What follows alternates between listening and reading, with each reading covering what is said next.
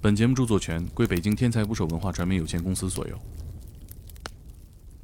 打捞最带劲的职业故事，这里是天才职业，我是猛哥，我是克林，我是 B 站 UP 主 哎猛哥天才捕 手， 怎么换欢换迎身大份家了来关注我的 B 站。 嗯哎，这个之前跟大家介绍过哈，嗯我们做了一个 B 站号，对，为什么赶在今天再次跟大家重申呢？嗯，因为今天是一个特别的日子，今天是今天今天是我们第一百期，对，正好一百期，嗯所以我们今天做了一个特别的节目。嗯我们这一期呢，就是在我们这一百个职业故事里面，选择九个最让咱们震撼的瞬间分享给大家。为什么是九个呢？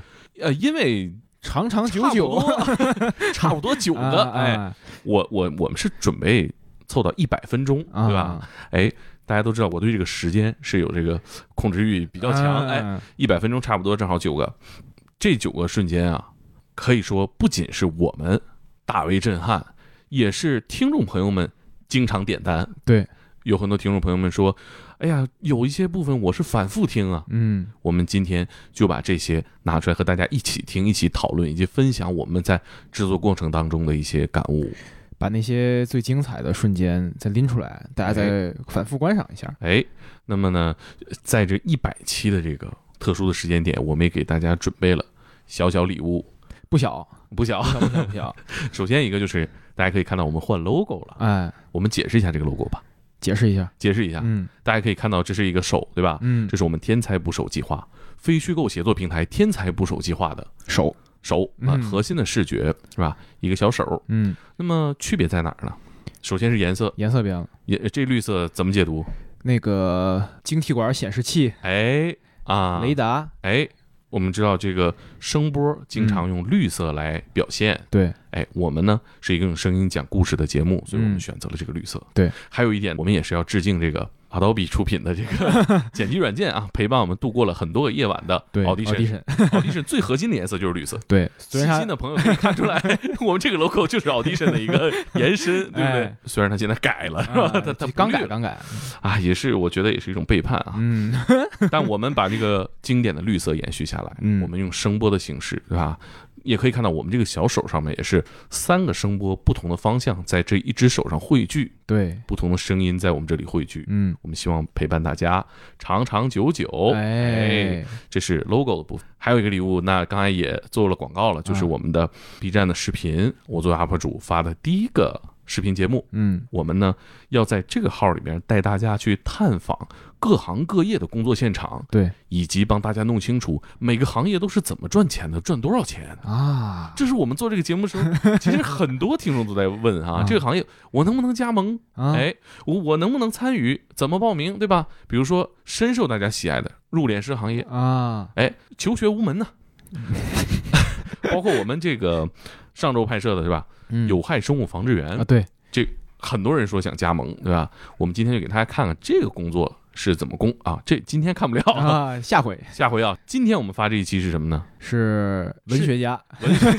是一个跟你职业比较接近，不是跟你家乡比较接近的一个职业啊。哎对就是呃摊煎饼的煎饼摊儿摊主。我们去探访了一个在北京举办的京津两地煎饼节大比拼。哎，两地不同的煎饼摊儿在这儿啊比一比哈，嗯用这个活动的话讲叫龙虎斗，嗯，但是结局非常出人意料，啊我 们选择的这个胜者啊，啊嗯，就不给大家剧透了，哎，哎，大家自己去看，对，然后呢这一期的视频呢，大家搜索“猛哥天才捕手”就可以看到了。嗯，节目更新这会儿，我觉得应该也上了，差不多，大家也是一键三连支持一下。对我们希望用视频这样的方式呢，给大家呈现更多的职业故事和精彩瞬间。嗯因为音频呢，确实能把交流做到极致，把谈话做到极致，但是确实有很多东西需要画面的补充，嗯，所以我们希望在两个维度上都跟大家长长久久的陪伴大家的职业生涯。嗯，然后呢，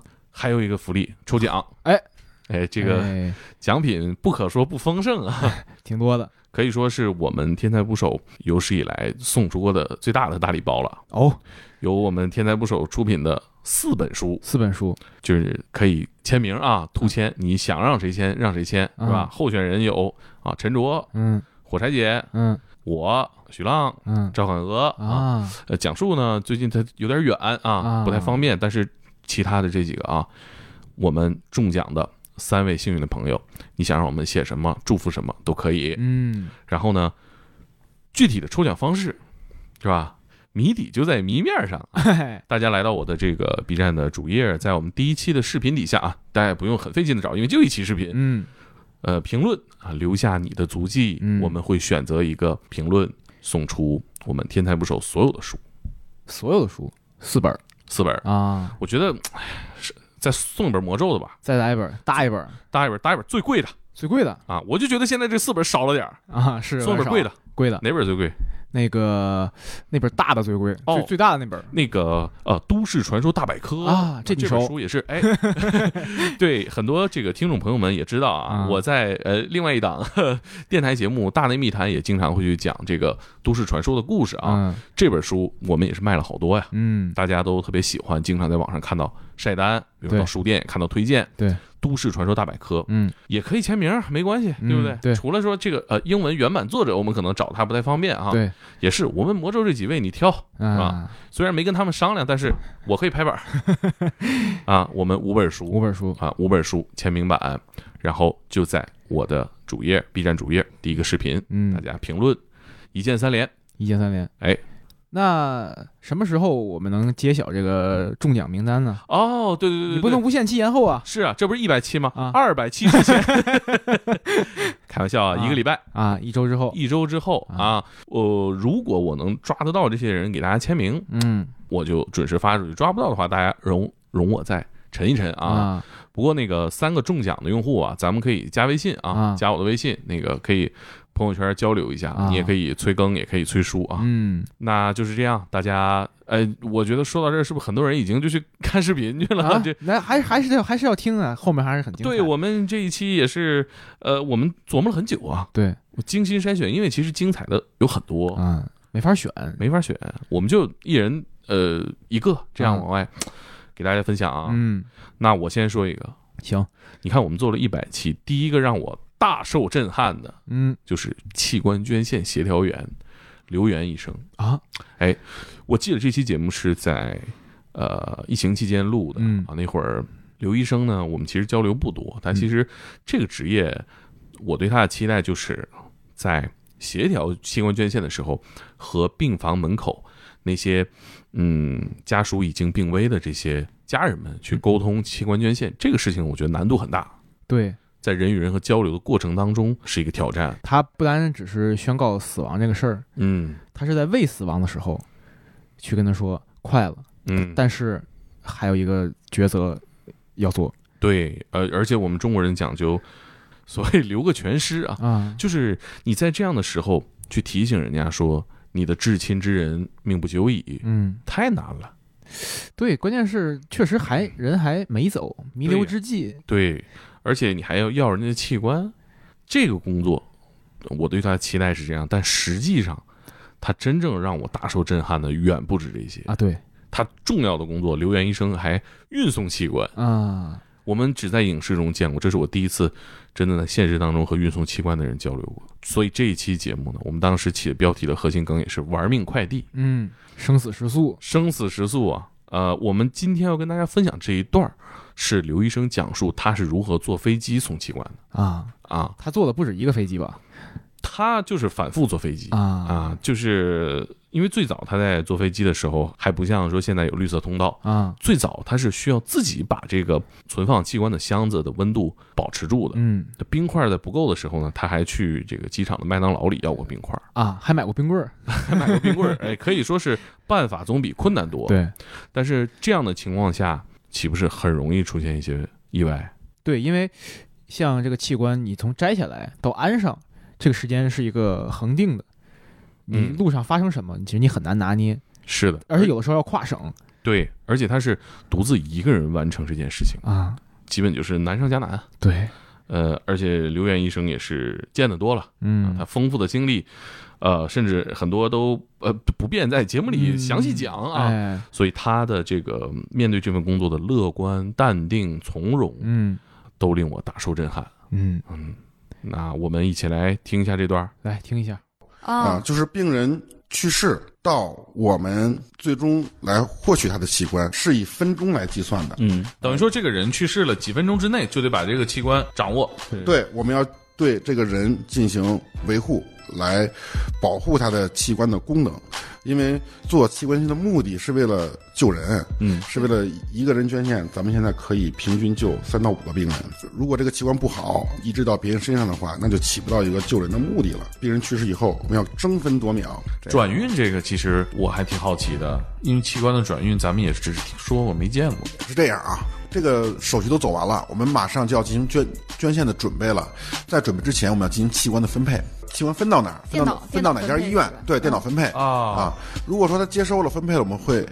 跟这家医院进行联系，跟他说明我们病人的基本状况，化验结果怎么样，什么时候手术，然后对方就要订跟那个手术时间吻合的机票或者说是高铁。过了以后，正好我们获取完了，把器官放在保存液里边，拿冰泡着要保持一个零到四度的一个温度，放在专用的我们的器官保存盒里面啊，然后它到这儿就能立刻把器官拿走，然后再到机场，再再到高铁站，立刻就能坐上飞机，能坐上高铁，是你们的转运员上飞机上高铁，也有我们的，有对方的医院的都可以。哦哦，他们也有可能是人过来拿，对是吗？对，哦他们会拿着那个器官接收确认书，哦有那个确认书的话，现在坐飞机可能我不知道你们经历没经历过，有那个确认书的话，坐飞机是 VIP 的待遇，是绿色通道、嗯啊，我们可以呃走这个头等舱的通道啊，然后甚至的话，如果说确定了这架飞机上。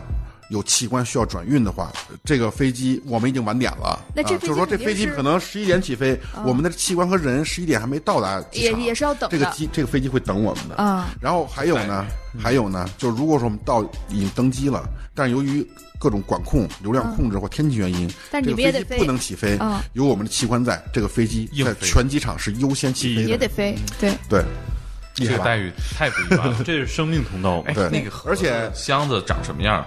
最普通的，嗯，钓鱼吗？蓝色钓的钓是鱼吧见过啊啊啊啊，这最普通就跟那个箱箱子后塑料一样哦蓝的色对那箱种子那对对个，对嗯，高级的话我们有恒温箱，而且我们在飞机上的话，如果有头等舱的座位，是把我们优先安排在离舱门最近的位置。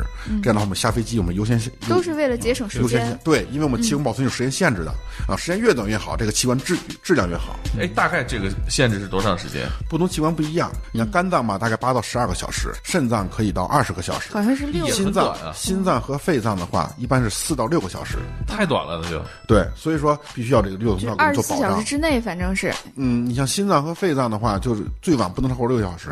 六六个小时不是转运的时间啊，我说时间是是。对，从获取下来到移植完成，那这到个完成这个那好到难移呀植！上的完对，到移植完成的时间。那做手术可能都得个一小时吧。对，这个器官拿过去以后，呃，还要进行修整，修整完了以后进行移植。这个移植包括吻呃血管的吻合呀，呃呃各方面和这个时间要包括在里边啊。最后这个器官重新恢复灌注，以这个时间点为结束啊，是这个器官保存的时间。心脏的器官捐献就不能是跨跨省，或者对是啊也有跨省的，有跨省的，因为有四个小时。因为有这个飞机的转运通道，在获取之前跟机场，包括跟航空公司就全已经协调好了。我们到那儿的话，立刻就登机，登机完了立刻就起飞，起飞完了下了飞机以后，救护车就在呃机场旁边等着，然后直接坐救救护车到医院了就。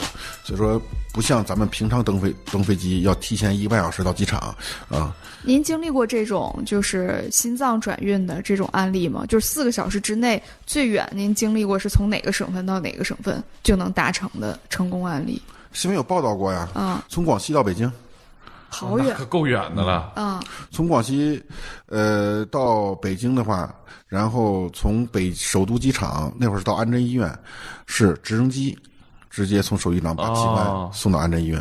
哦！飞机降落到机场，直升机又送到医院，对，全程多长时间？那就很快啊，啊那可能就十分二十分钟就到了。开车要堵起来到北三环，那没点儿了。嗯对这么大的成本谁承担啊？对，最后我们会是会跟接受这个器官的病人会收一定的器官器官的使用费用的。嗯啊，这不能白用，对啊吧？所以这一般这种器官捐献，比如说要做个手术几十万，其实这个费用有有很大一部分是要对，是包括这个的，嗯嗯。这都是钱的，这其实你这听完你就每会一发环节现都是钱。而且咱们国家做器官移植的费用是相当低的，嗯嗯，你跟美国比，咱们美国比美国做，比如说肝移植吧，可能是咱们国家肝移植费用的十倍。就是在零七年中国器官移植条例颁布之前，有很多的国外的病人来中国做移植，为什么呢？就是在国外根本就等不上，不是富人他也做不起，叫移植旅游嘛。对，然他后们通吗？这外国人的心和咱们的心能互换吗？那那没问题，这个这跟人种肯定有有差别，但是差别很小。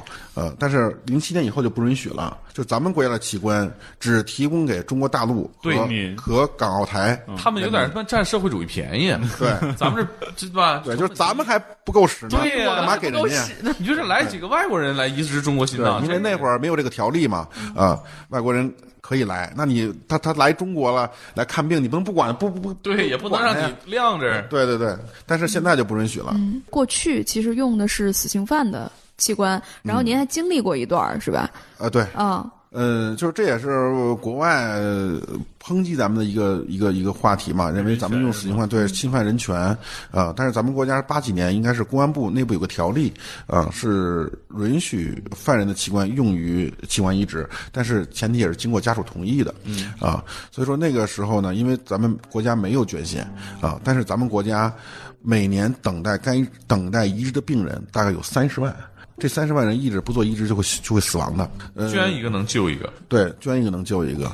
所以说那个时候呢，呃，咱们的器官来源都是死刑犯的器官监狱是监狱医生来评估这个人的身体状态吗？啊，不是那时候评估就没有现在，因为那是健康人嘛，啊啊，犯人都是健康人嘛。啊，后来就不允许死囚用于捐助。对，从一五一五年的一月一号明令禁止，就是其实现在就是为了就是避讳这一块儿吧所以，我就觉即得是使犯人同意也不行。也不会，嗯对，因为这种他在服刑期间同意，你没法说是他的自愿的行为，对还对是对还是受迫的行为。所以现在即使犯人同意也是不行的。就那个时候，您是拿个小箱儿去执行刑场旁边等着。对，那会儿也是执行完了以后，因为当时也有法医的确认，嗯法医要确认这个人确实已经死了、啊，然后我们才会介入您的角色就是获取。获取的那个，就是拎着小箱儿的那个人。嗯，对，这个监狱里头时候面对过死囚吗？我们哎，这是器官捐献协调员、器官呃运输专 员哈。然后我们这期节目上了之后，我收到了很多的回复。那个时候我们呃听众没有现在这么多，，对，也收到了很多很多条大家在呃网络平台上签署了自愿捐献器官的这个意向书，啊得到了小卡片啊我也贡献了我自己的，是吧？哎，真的是令我觉得很感动。嗯，而且这也是让我觉得我们这个节目啊太有意义了。对，就你想这一期节目为咱们整个这个器官资源提供了多少？嗯相当相当不老少。呃，虽然说最终最终要捐献的话，还有很复杂的工作要要做，嗯，但是呢，科普这个知识，呃，倡导大家捐献自己的器官，我觉得这件事情令我受到了很多正能量，嗯，备受鼓舞备受鼓舞。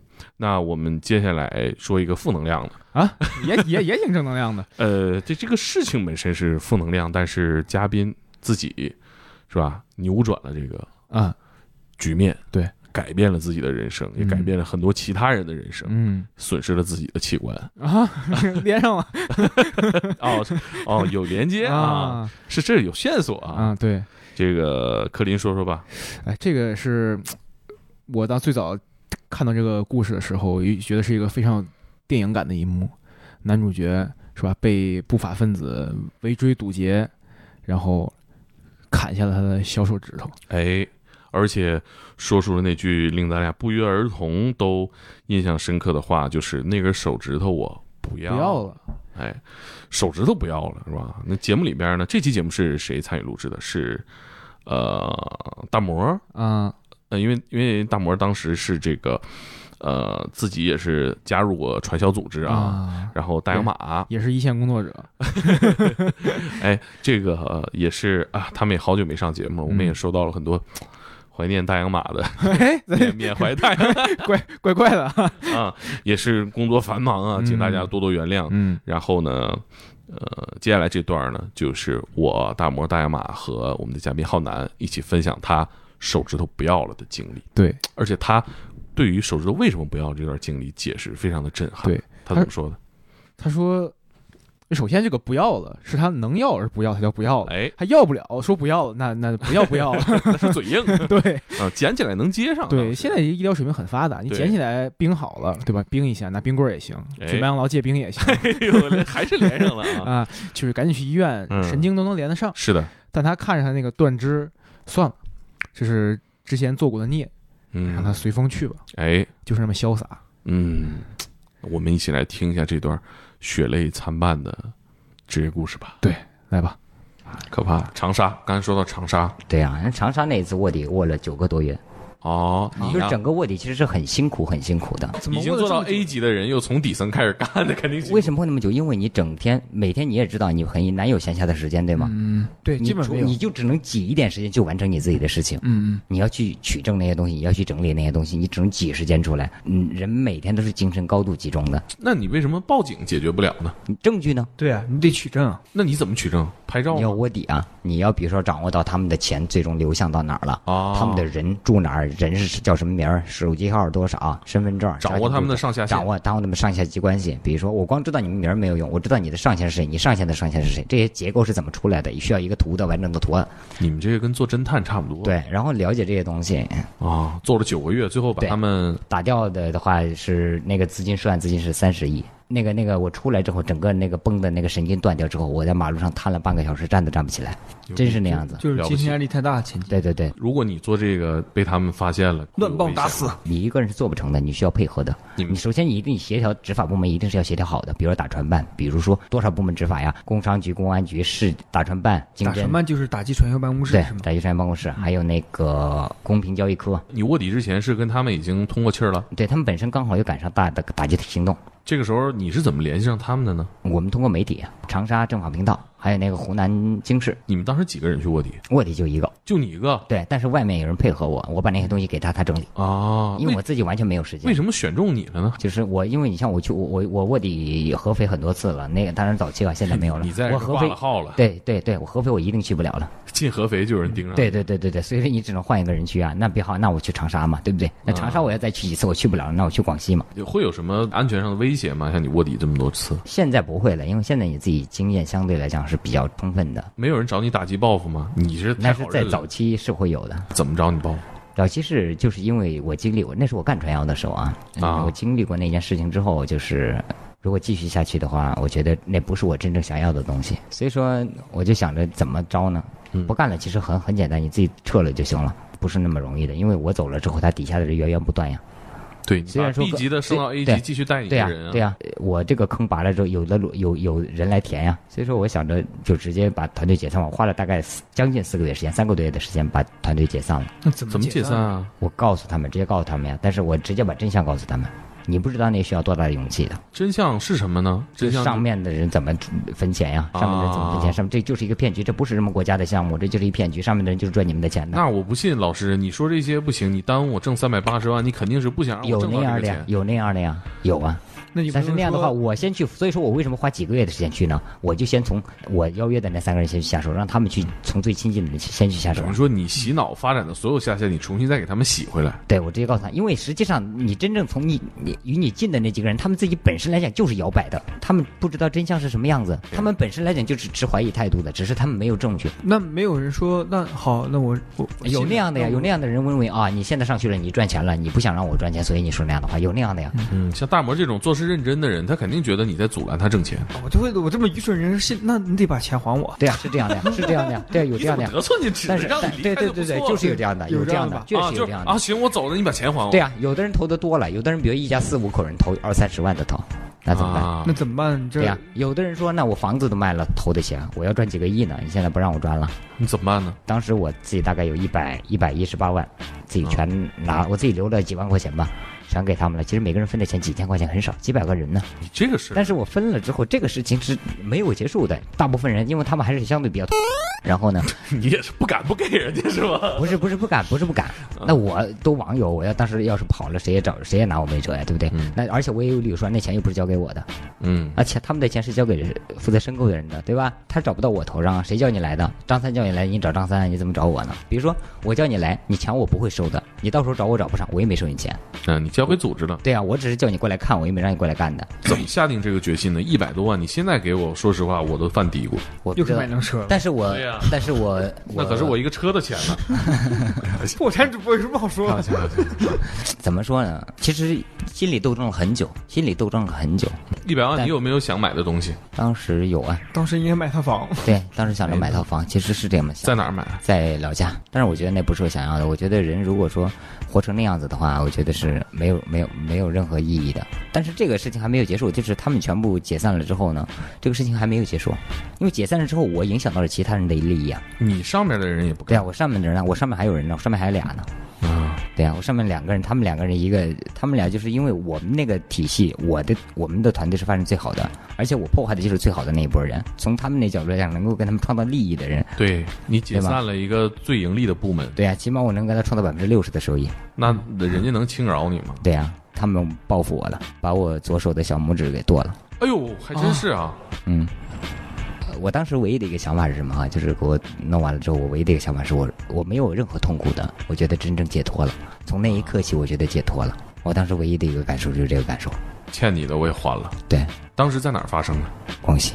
就是我当时在那个，本来我决定就是解散完了之后我也快走了嘛，对吧？对，因为我从来我不会喝酒的人，我那次点了一瓶啤酒自己撸串儿嘛，然后被他们带走的，直接带走的，你带到哪儿去了？带到呃那个也是住的地方，就是上面呃老老总住的地方。那个老总要见你对，就是因为我们也是老总，但是老总住在不同的地方啊！你看就带到了他们住的地方，你有没有预感到他们要报复你？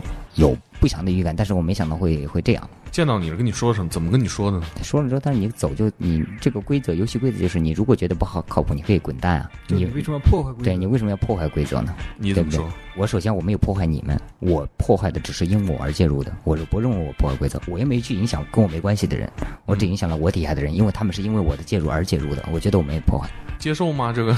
当然不接受啊，如果接受我不会像今天这个样子。他然后就说那就给你点教训吧，其实没有说太多话，就摁着你。对，当时你反抗了吗，没有，我也反抗不了啊，给你个教训就得了，如果你下次还有下次的话，这你走到哪儿我都找到你，我就是觉得真的我我我解放了。去医院了吗？没有，我自己包了。如果说最后医生告诉我，因为我我伯父是个医生，他如果当时如果快的话能接上，就如果把当时断指捡起来。对对对对对对，你捡起来了吗？没有，不要了。那是我自己付出的一个代价，我自己应该去承受的东西。一个成年人，我自己做错的事情，我去承担的一个代价，我觉得那是合情合理的。这那个手指头就不要了，扔在那儿。对对对，所以就是，那你相当于是出来之后，嗯，开始做反传销这个事情，你有知道当时你上面的那两个人现在是什么情况吗？以上就是浩南的血泪故事。嗯呃，据我了解，浩南的境况呢，就是他不做这一行了啊，呃，结束了这种负能量爆棚的工作。嗯，呃，他的故事呢，我们的同事天才职业故事团队给他做成一个精美的小动画，嗯，啊，也是在 B 站发布，大家。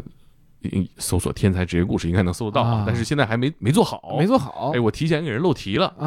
啊，到时候大家可以关注一下这个号，嗯这个小动画做的很有感觉，尤其是配音。对，那我们接下来呢？接下来再给大家分享一个，对，其实还是连着的，还是连着哎，的。也是一段卧底故事，哎，对，这个卧底就是字面意义上的真卧底，哎，他是一个辅警啊啊，我叫童哥。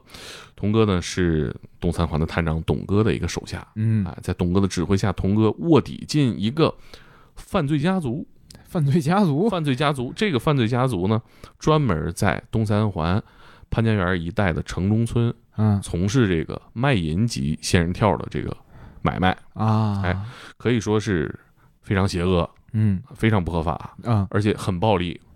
这个犯罪家族呢，两代人嗯，是呃几十口子，几十口子，门后头藏着大棒子、大砍刀。嗯，童哥在这种情况下，在人家的地盘里边支了个小摊儿 卖羊肉串儿。哎呀，这个喝着喝着就住到了这个犯罪团伙的少爷的家里。哎，最后给人家一锅端的时候，这个犯罪的这个犯罪集团小少爷还不知道童哥是卧底，还担心他呢啊，啊。但直到有一天，啊，童哥都已经知道了，对方都都抓走了嘛，嗯啊在这个马路上走着走着，接到了这个小子的电话，他出来了，他要找童哥。啊，哎，我们今天分享这部分呢，就是童哥讲述他们在抓捕那一天是如何收网的。对，那一天动静很大，大几十个警察法制进行时带着整个摄制组过去拍，啊几十个警察加上狗，啊，对把他们呃堵在一个网吧里边。啊对，他们去上网这个事儿，就是童哥张罗的。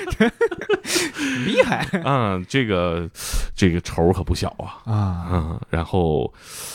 呃这是灭门啊，属于 这这这不能叫面目，这这这一锅端吧啊啊。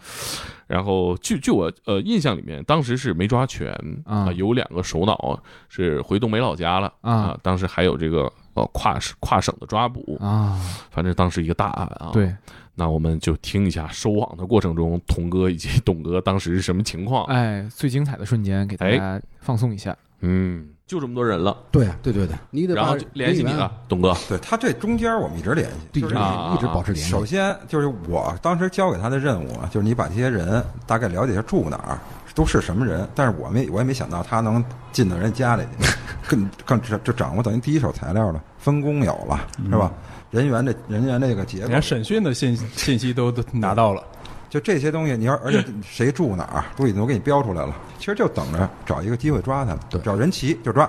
对那天晚上去了不少人，啊对对哎对，把路你程们我提前制定了这个抓捕计划，抓捕计划，提前是在开你会你们先到网吧等着，不，不他不们他们先去我们，然后先我们把那先个去我们可能那天晚上得去了得有六七十人，周边全这么多人，对，抓十多个，啊十多个六七十人呢警察对，六七十民警，还有市局的民警，因为我们跟市局那回要了就要支援了，然后啊，包括警犬什么全来了，警犬还带来，着警怕犬跑哈，怕跑，因为十几个人瞬间做鸟兽散也不好抓。把这块地儿呢基本全上基本上全围围住了了。，围住了，他那一块方圆有多少？有那么也得有个几百呃几千平米吧，几那么千一平块米地儿肯定是有了啊地儿一片儿哈，对一片儿。啊那你们六七十人的阵仗挺大呀，连人带警犬啊对连着你便衣吗？有边有制服，有边有制服了，因为堵你口啊得嗯就是你都确定这些人可能都在家，而且呢，主要的这些成员围在一块儿跟他在一起，对对吧？那那就行了。就是说，今儿我不出摊了，咱约一时间，咱玩游戏吧，都叫来是吧？啊我玩完游戏后，咱去吃饭去，我请客，就这玩儿呗 跟。少东家约的，对呀他就全叫上来了。对，不是认识少东家以后，少东家给你介绍咱啊，俩，慢慢的其实你都都认认识都是吧认对识，，嗯慢慢就喝啤酒的，都是喝啤酒嘛。哎，前辈全认识了，全认识。这你这成他们大哥了。哎，你那去了吗？肯定我得去啊我！我可以约他们去，晚去会儿没准儿，但是他们在这等你啊呢。哎，童哥当时会有有有害怕吗？因为一旦计划出什么差错，可这人能肯你定就在网吧里被对围呀、了。肯定先揍你啊！我我这是这担心肯定有了，都嗯担心是肯定有一点儿，因为这个他，他毕竟他他他这人太多，一为人太多，二是我怕有什么突发问题。嗯对呀你比对如说吧，今儿咱这就是掌握了十多个人，是吧？可能还有你可能也许比如少东家突然跟你说忽说老然冯，又咱换个网吧吧。忽然又说又又来来些亲戚或者来朋友了，怎么办？啊因为他们人员结构老乡，人员结构比他较流杂。流动对，我又对十几个兄弟从满洲里过来 了，对，这董哥就慌了， 再叫点人吧。那那去了不少人，对你说电影里不经常演这桥段吗？你布控好了，他说咱换个地儿吧。嗯这不是《无间道》里头吗？对啊呀对呀是吧无间道马上换交易地点，当时是还比较顺，他们就都到网吧等你。对对，是晚上还是什么时间？晚晚上。上啊因为大概几点钟？九十点钟吧， 90点钟吧我印象当中嗯是九十点钟。那那天晚上怎么一个过程？给讲讲。对这个拍电影来说，这是最关键的一场动作戏。这边是卧底，那边 是筹他备这。边约好以后，我们这边就分组了，因为你知道这个几几个嫌疑人的暂住地了。对嗯，就是啊你分一分分组工，抓了就。谁带谁，谁带什么人去哪儿抓什么人，是吧？就给他们明确交代任务。啊，有去家里抓的，有在网吧的。有在网吧有的你像他这个就是叔叔啊，说是伯伯他们不去网吧，岁数大不去网吧，当天都在家里。嗯，因为我都问少东家，说都问你爸妈清楚在不在是 吧？在不在？他说一会儿吃饭的时候，人家要去网吧玩去，一会儿吃饭的时候叫过来嘛。嗯，呃可能他们家族认为少东家是卧底，哎呦，嗯这这一下子弄得非常好，真的非常好，是吧？到那儿一提了领子就走了。 对，那他我们去网啊吧那时候拿，呃因为那会儿都抓他们都拿着枪嘛，因为他们啊是因为他们有组织嘛，啊拿着那个拿了多少508什么，我们我拿多少枪？每组都有，都带枪，对五连发是那对，个就就就那个散弹现就是现代的霰弹枪霰啊弹枪，啊啊！霰弹枪。进去之后，就所有人。都趴桌子上，然后对，我们找谁提溜走，别人你啊们接啊着玩吧。你指认你怎么指认啊？他只啊，你在那儿啊？对呀、你你得那他们不咬着牙 骂你？当时已经抓捕了过程，已经都定好了，跑是跑不了了，啊，所以就没必要再卧底了。对，你就嗯他不光是骂他，他直哭。 这种这种信 任被哭，我少东家哭了哈，我当肯定场得哭哭，了。我他说我太 他用什么眼神看你？你敢跟他对视 吗？我跟你少说，东家啊他是挺挺挺挺实在一孩挺子，挺仗义他哈。是进了看守所以后，他这才知道，他从看守 所里后边一开始也不相信，法制进行时以后剥了以后，他才知道哪儿出了事儿，但是他们不知道，是哦一开始不知道怎怎么他漏以的。为我也被裹里边了。哦，哎呀这是哎呦这当时肯定动感情了。哎呦，把我鹏这哥大你哥伤也人给家 心了，在看守所里以后才才说不定他当时挺担心你的，他还问呢，我哥是不是也进来？ 证明我哥没参与。 董哥说你担心有点多余，后边呢，那那孩子出来以后呢，哎不是你他岁数指小，你指认的时候，他不是应该在场吗？都趴着呢，都趴着，啊他都趴着，能让他们都趴着了，你就指这你个，就是就指是吧？纸就完了。哎你可能你可能抬着头嘛，那个做的挺仔细那，最后他这个里边有多少是像邵东家这样未成年的未成年的得有四五个，啊，这都么是多对呢，小女孩比较多。他们这种怎么量刑？未成年的这个取保了，少东家后边跟我联系嘛，说说大哥，我知道怎么回事了。然后出来以后还给我打一电话呢，因为我之前有电话嘛。啊，他大哥，他我不知道你们是干这个了，到这儿我怎么不跟你们玩了？他说就有点什么了。我说你，我说你什么意思吧？咱就你，我说你在哪儿呢？他出来了，我出来咱俩我约你见面。啊，这个意犹未尽啊。嗯，这个大家喜欢听的啊，可以去去天才职业的这个主页里面找一下这一期的节目番号嗯是、是多少来着？是二十二，二十二，第第二十二22期期节目。嗯哎，我们说错了的话也是上下两期 啊，差不了多少。嗯呃，就是录了两期，我记得。嗯对，然后，呃，刚刚呢，器官捐献协调员那一期是第十五期零幺五，嗯，然后传销解救师第十九期，第十九期、嗯啊。那我们接着往下说，嗯往下这个就真的是当时令我很感动。啊，录制过程当中，我差点猛男落泪， 因为你当时不在场，但是我因为眼睛小，掩饰的也很好啊确实眼睛眼睛里闪烁着泪花我当时听这期节目的时候，正在家擦地啊！啊，你知道吧？这个怎么擦也擦不干，就感哎觉哎哎呦呦呦呦！ 呦哎呦 那你是哪儿流血了吧？ 呃，这一期呢也是呃大魔和大洋马一起录的啊，怎么总是这俩人 呢？啊，这一期是谁呢？这期是我们的林大鼻医生，嗯，是《天才捕手计划》的签约作者对，林大鼻，他写的这个医院的故事总是令我很揪心。对，这一期正是揪中之揪。最揪不能更揪，简直这一期的关键词，你说出来给大家感受一下。被空气活埋的人，啊被空气活埋的人就是很难想象，但实际情况就是这样。是的，它是因为肺里面呢会长一些附着物，嗯白色的会把整个的肺填满，等于说嗯你这个肺变成实心儿的了。对，就而且去里边长的就是矿物质，类似，嗯，哎你可以简单理解就是石子儿，小石子儿。听着这么疼啊！对，然后他如果想怎么解决他这个问题呢？就也就是缓兵之计，就是说往他肺里灌水哎洗肺，洗，对，一一边儿一边儿洗，先洗一边儿，那边插着呼吸机续嗯命。对但是你不知道你洗的过程当中是不是这个人还能活下去，对所以，呃，这是一个需要运气的一个过程，对，而且也需要技术。是就是我觉得他对病人和医生都是考验，是的，病人其实要做出这个选择，他也挺，我觉得挺挺为难的吧。嗯但他跟林大比医生不是说吗？就只要他能。真正的、真正意义上的呼吸一口新鲜的空气，嗯就死了都值。是啊，而且当时他洗肺并不能治好，对，只是缓兵之计对而已。对然而呢，他选做出了这个选择。啊，林大鼻就是执行洗肺的这个医生，嗯，可以说，我觉得一讲这个背景都让我觉得很紧张，压力骤增。对，因为当时说，你想他是协和医院的医生嘛，嗯你，说全全中国所有的疑难杂症几乎都往协和送，是对的吧？他们也是被这个案例就僵僵在手术台上了，是的没处理过嗯，呃，我我在网上看过一个段子啊，说这个怎么形容协和的医疗条件啊？啊。 就是说这个医院里边没有转院申请这个东西， 当然这只是一个段子啊，啊我没有验证真伪，但是就是形容协和在老百姓心中的医疗条件的对，的的这个优势啊，嗯就是这儿治不了的话，咱也别折腾了。啊，所以这种疑难杂症不仅刷新了我们的认知，也是对医生来说也是一种前所未有的挑战。对，嗯，呃，最让我感动的是，林娜比在洗肺的过程当中，中间这个患者是不行了，嗯是不行了，他撤出来了，嗯急救团队上，在嗯旁边待命很久了。然后他这一段时间，他的空白，他的思考，他眼里的画面，就是我们接下来要呈现给大家的。对，因为这个其实很难想象，如果你亲历者不去讲述的话，你无法想象那个那个时间怎么度过。哦，而且我记得这一期在《天才捕手计划》上发布的故事里面的插图，就是画的这一瞬间，嗯他站在这些医务人员后面，不知道还有没有机会继续给这个患者洗肺。嗯哦，大受震撼。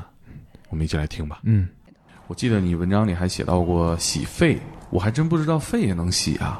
嗯，那个就是另一个病的一个小伙子，就是嗯，鹏鹏嘛。鹏鹏他其实也是一个特别特别罕见的 病，而且罕见到就是我们自己医院的医生，你像这么多疑难罕见病都见多识广的，他也是我们见到第一例。嗯、这个病导致他肺里有很多渣子，就是咱们正常人肺其实就像蜂巢一样啊，一个个的这种嗯蜂巢一样，里边都是空气。嗯，但是鹏鹏的肺里呢，就都是一些白色的渣子，把他的肺就填满了。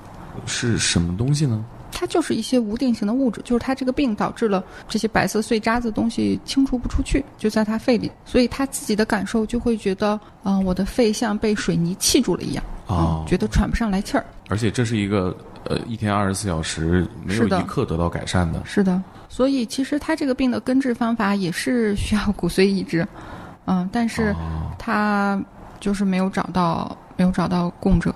你没有办法骨髓移植的话，就，嗯、通过洗肺就等于，比如说这个一瓶生理盐水，我给你灌进去，然后再哦抽出来，就希望这个水像大浪淘沙一样，把它肺嗯把里的渣这子些带沙带子出来对带出来，可是肺怎么洗呢？因为我不是要一直用它呼吸吗？就是要去手术台上洗。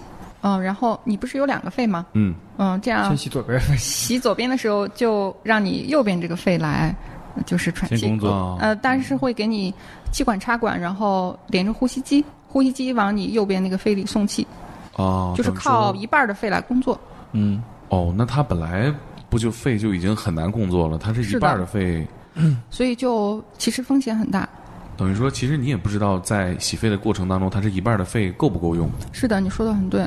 所以当时其实我也很犹豫，然后但是鹏鹏呢，他当时就是很坚持，这个嗯，坚持到几乎就是他人生最大的一个愿望，因为他实在太难受了，他觉得他已经很久没有感受到那种畅快呼吸的感觉，所以当时他说的是，哪怕他下不来手术台，他也认了。大家可以想象一下，你二十四小时、一年三百六十五天处于窒息的状态，光天化日之下，在空气里头被活埋了。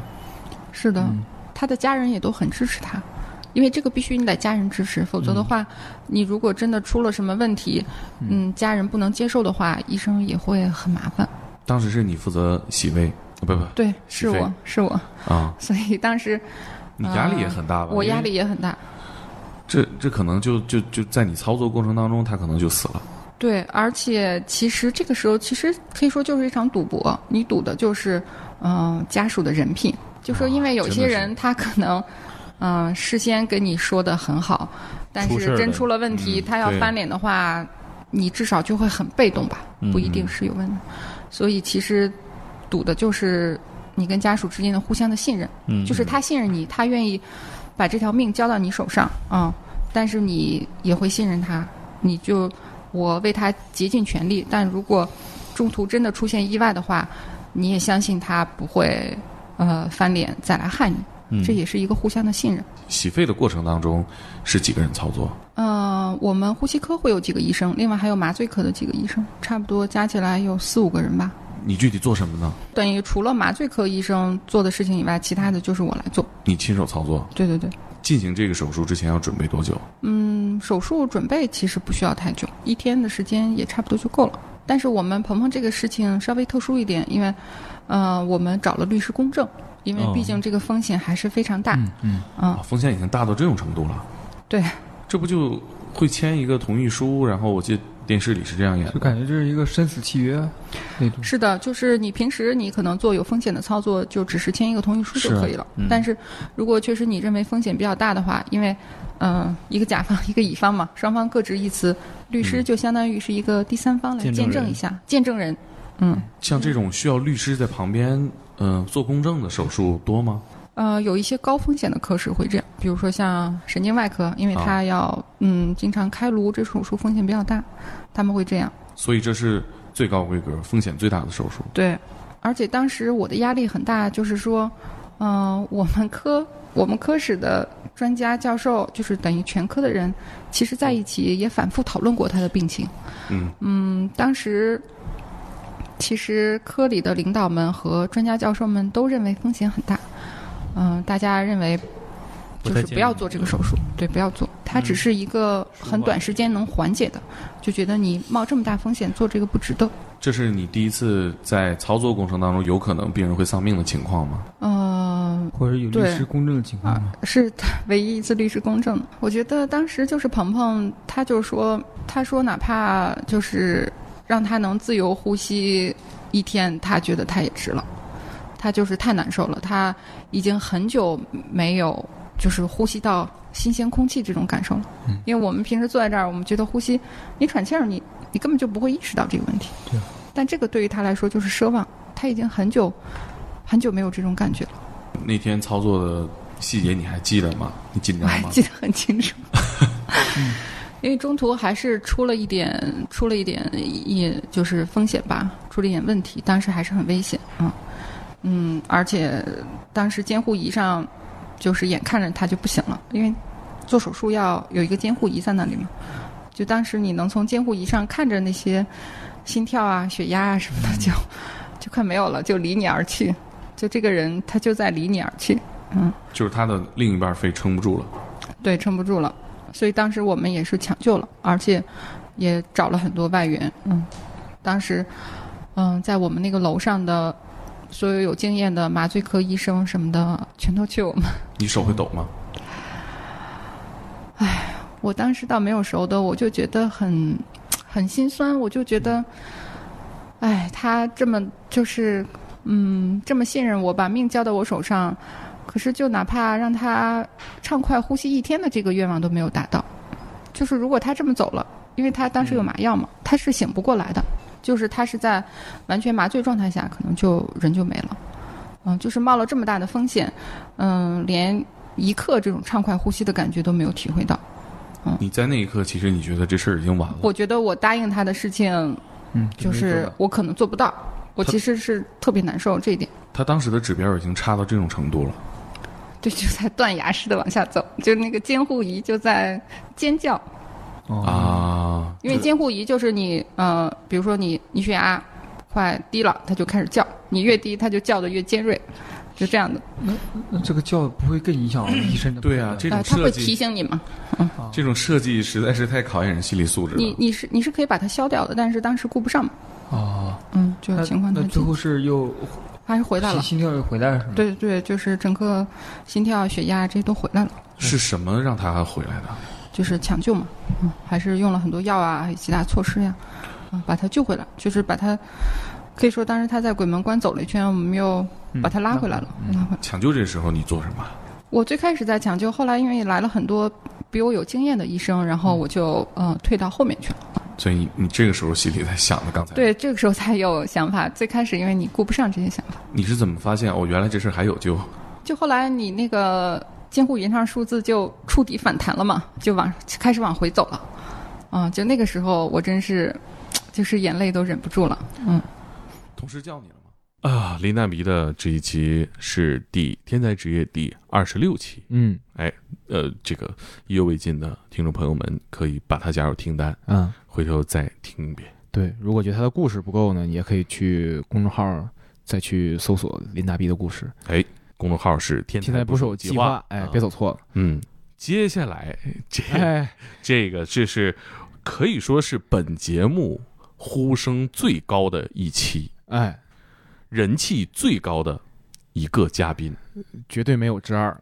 嗯，千呼万唤始出来。我觉得能跟他人气 相比较的，在我们节目内啊，可能也就是入殓师孙刘仙和侠女刘仁香啊，对，三位非常有性格的女性。嗯，哎，这个嘉宾是吧？呼之欲出，啊邓姐，邓 姐，天才捕手计划的签约作者邓二十三啊，但是在我们节目里，大家亲切的称呼她邓姐。嗯，邓姐太厉害了，邓 姐，邓姐这一期节目，就是我觉得已经占了咱们所有节目里死人数量的百分之 九十，九十打不住吧，保守了吧，肯定那打不住肯。定肯定保我守。我我们我们没有采访呃亲历战争的嘉宾，可能就就这就是数量的上限了啊！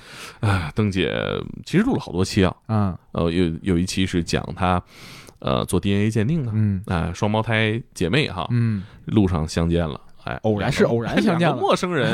哎呀，咱们俩怎么这么聊得来呀？长得也很像， 有缘人有缘人，我这长得太像了吧？测一测，啊，亲姐 妹。哎，这是一期，还有一期就是，呃，我们今天要给大家分享的，嗯去呃代表中国嗯去印尼海啸的受灾现场嗯，做鉴定方面的支援。对，这是一个这个战狼战狼故事啊，啊，太太长脸了。 对，在全世界的呃 DNA 鉴定专家面前，是非常漂亮的完成了一个救援工作。可以说是一枝独秀。哎，而且邓姐讲的好。嗯这个故事他一定讲了很多遍，不管是公开的场合，我们知道他接受过面对面的采访啊，嗯拿过五四青年奖章，嗯获得过北京十十大杰出青年、嗯等等等等的荣誉吧。嗯私底下跟朋友肯定也讲过很多 遍，跟我们讲的时候依然饱含着激情嗯，啊，对当时的画面细节记得非常清楚。对，有几个细节挺挺震撼人的吧？哎，他对那个尸臭味儿的嗯，那个啊，嗯，我一回想就 而且他经历了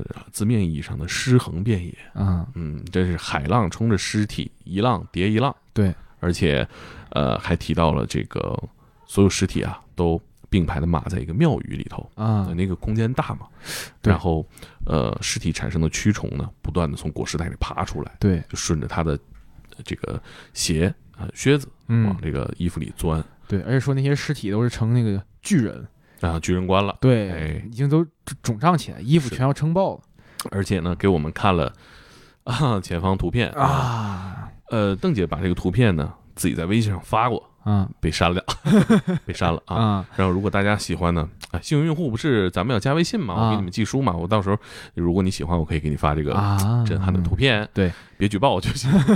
嗯，然后呢，我们一起来听吧嗯，这行吧，些精彩的细节。嗯，我觉得咱们是不是聊一下邓老师最高光的一个战绩啊？嗯大魔就给这件事情的比喻就是法医界的战狼，在国际上为国争光的这么一个故事。大魔跨人时候不多，哦，是吗？ 那我很荣幸 啊。姚马是我见过的魔兽最会赚钱的人。虚伪， 商业互捧是吧？ 呃，就是印尼海啸。哦，印尼海啸期间，邓老师代表中国去这个泰国，提供了这个法医的援助哈、哦，都过去好多年了，是零四年的时候，零四年零四年底嘛，零四年十二月二十六号，这个事情啊，其实非常有意思，而且过程一波三折。我们当时看到这个消息的时候，它不像现在就说哪儿地震了，一分钟之后你这样就知道了哈。我们当时看到这个消息的时候，应该是二十七号了啊，二十七号、二十六号是个周日吧，二十七号了。看到消这个消息之后，我们就蠢蠢欲动，因为我们这个机构也就成立一年多嘛，嗯，我们就蠢蠢欲动，我们就想就是参加救援，但是当时发现，认为是印尼受灾最严重，当时是死了，已经死了二十万了，嗯，我们就特想去最严重的地方。二十七号晚上呢，我还跟我们一个朋友约了吃饭，我们那天恰巧约的是泰餐厅，我们还在那儿吃饭，吃饭的时候就嘚瑟说， 我们想去参加那个印尼的那个救援哈，就是大型灾难的救援。他说你怎么去啊？我说我没招啊，我写个报告吧，我争取通过科学院递交递交嘛。我说我写完之后把这个报告递交。第二天呢，我正在写报告的时候，当时我的老板就找我说：“哎，你你看到了吗？就印尼海啸了。”我说我知道呀。他说你就不想做点什么？我说 我在写报告呀，我想参与啊。老板说那你写吧，就是通过我们这个当时在基因组所嘛，通过这个所就把这个报告就递交到中国科学院。科学院呢就。我觉得科学院这个组织，它就特别开明的一个组织，搞科学的嘛。搞科学的，然后他就很快就把这份报告转给了外交部。嗯，他转到外交部之后，我记得特别清楚，十二月三十号中午，我就接到外交部打来的电话，说你们能不能去去泰国呀？哎，我说我申请的是去印尼，印尼啊呀，怎么去去泰国？他就说泰国就是向中国外交部就发来了求救信嘛，就是他们那儿就是受灾比较严重，他嗯需要那个中国的资助。他收到这个，那当然是哪个国家有需求，他派哪个国家去。他说我也是刚好收到你们的这份报告，这不刚好吗？一个要去，一个请去，那我嗯我们就去了。我记得特别清楚，我们当时十二点接到的东西，下午五点钟的航班。啊，下午这么应该急是啊下午八点钟的航班，就五点钟我们就要去机场，嗯就这么短短几个小时。当时我组织了五个人，我们还有两个人连护照都没有，我们三个人没有签证。啊， 这可以多理解。国际救援的话，应该是有特例，呃，所以啊，所以当时呢，就是我就我就从我我用了五个小时的生死时速，我当时在顺义，我开车跑到科学院，拿到了相关的材料，我再开车跑到外交部，拿着两个人的呃护照。给这这两人加急办了一个护照，然后再把我的护照，我们三个有护照的去办了个签证。这也太快了啊，然后我这边还指挥着他们要给我准备什么，准备什么，准备什么，因为。零四年的时候，零三年我们不是刚刚参加过那个就是非典的那个、啊那个病毒的分离嘛？我还真是我还管过非典的那个整这个一会儿聊，这整整个实太厉害了，整个实验室。所以呢，我跟他说，我也知道这种大型灾难，尤其泰国那个湿热天气，我们都怕大灾之后必有大疫。对就就要做好防疫工作。我们当时带的猴服，就是那个就现在那个哦啊疫情期间呃啊，他们戴的那个，我们那会儿叫猴服，就是把你全部包裹严，嗯啊戴的 N95 的口罩。当时我们不是零三年做那些事情，还有很多东西嘛，准备的这些，我们当时准备了十四箱的东西，我嗯哇们当时准备了十四箱东西，啊！对，我的天哪！就是就是我们当时这是执行力，哥，我行李都收拾不完。？全全程动员，然 后这期得接个闪送的广你告知。道那天我记得特别清楚，是那天就是特别特别冷，十二月份儿，然后我就穿的很薄，我走的满身是汗。你想，我一会儿去外交部，一会儿去这儿去那儿，等我回来的时候，他们我我们另外四个人把那个呃箱子的是行李都收拾好了，我就回家简单的收拾了一下东西，然后我们五点钟就被送到机场，当时那个。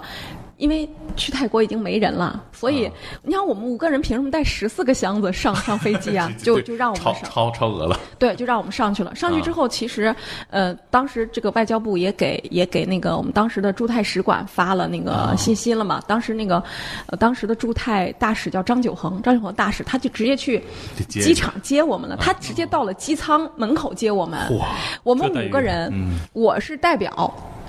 他们只是把名单写了，他们不可不可能标男女是吧？嗯我们还有一个同事，他呢长得比较老相， 他其实比较小，长得比较老相。然后他走在前面，我是在后边走着呢。然后那个那个大使过去就拉着他的手，邓博士你好啊。然后我们这个同事一脸尴尬说，邓博士在后边 儿。然后就就没想，因为我们这群人都比较年轻，我哦们那平年均你多大 啊？我那年三十不到三十二，惭愧，我们三十岁在做什么？哦，邓博，我们三十岁在听，在听邓博士讲经历，邓博士接着讲， 嗯，然后我们就他把我们接出去之后，就是有很多记者采访啊什么的。然后我们当时已经没有直飞，呃，直飞那个普吉的航班了，我们就在曼谷转了一下嗯机。普吉岛啊，对，普吉岛，它是离普吉比较近的攀雅。啊我们第二天早晨又飞从又从曼谷转机到普吉，到了普吉当地的领馆接了我们，我们直接坐上车就去现场了，就去现场，就是整个攀崖我们看到的情形就是就是你已经。不愿意看了，就是你会看得热泪盈眶，满地的废墟，整个你开过的严寒现在全是废墟，你还会看到几个戴 N95 口罩的人在低头在找，我们就问他们在找什么，他们在找尸体，因为那就是个海岸线，哦嗯就是尸体一波一波的被冲上来，他们会有一些临时的尸体的救助站，就有的尸体它都没有，它那裹尸袋也不够嘛。你想，泰国就整个那个地方差不多就三千多具尸体，那一个地方就三千多具，就就攀崖府整个那个地方，我们就开着车一直往里走，看是什么情况，就这么往里走。我们走到一个一个地方，就是就下来看了一下，刚好那边有泰国卫生部的人，就跟他交流。我们说是我们是那个领馆的人带着我们说我们是中国来的救援组，嗯我们希望能够参与救援。我再我再回头看去，天哪！嗯，我当时就是第一个让我就是能够第一句硬起来的成语就是尸横遍野。我第一次知知道什么叫失衡遍野。你想，我做过法医，嗯我之前做了六年的法医，我也见过见过高度腐败的尸体。嗯那我是第一次看到那么多尸体，他把尸体就停在一个寺庙里，就这么一排排一排排，就那个那个场面，我我有照片的。 我我之前还发过一个公号文章，因为这个可能因为尸体太多被投诉了， 因为吓就发就发给发发给我几个啊好的，被被被删掉了，就是那个我有一个就是就是尸横遍野的那个感觉，我们就跟他们，呃，商量完讨论完，明天我们就在这个地方工作。在我寺庙里面，它就是一个寺庙，这还挺有佛性的。呃，就是泰国的寺庙很多嘛，嗯他把临时救助站找出来的尸体也都一个一个往那儿往那儿码。就是真正现场干活的时候，你会发现你，你从国外带回来，从国内带回来那东西，通通都不实用。你想，就这样的天气，而且泰国是湿热，又在海边，嗯然后我们穿着猴服，你知道猴服是不透气的嘛？嗯是一点儿气都不透的。就是我们当时就为了害怕，就是我们当时老板就说你们，嗯，就是就是我希望你们能活着回来。我们走的时候是这么说的，嗯希望你们能活着回来。有这么危险吗？当时觉得大灾之后必有大疫啊，尤其那么多尸体，它这各种的感染啊、细菌啊、这病毒真的是不好说。这个那呃，老板给你们践行的时候，是不是也得动他员一下？他就跟我说，他说邓亚军，我对你的要求是把他们几个人活着带回来。啊，邓姐呢？这期节目是《天才职业》第二十九期，啊对，以及还有三期，嗯，呃，很好找啊，其实标题里都写很清楚了，嗯，大家可以去，反正看一看啊。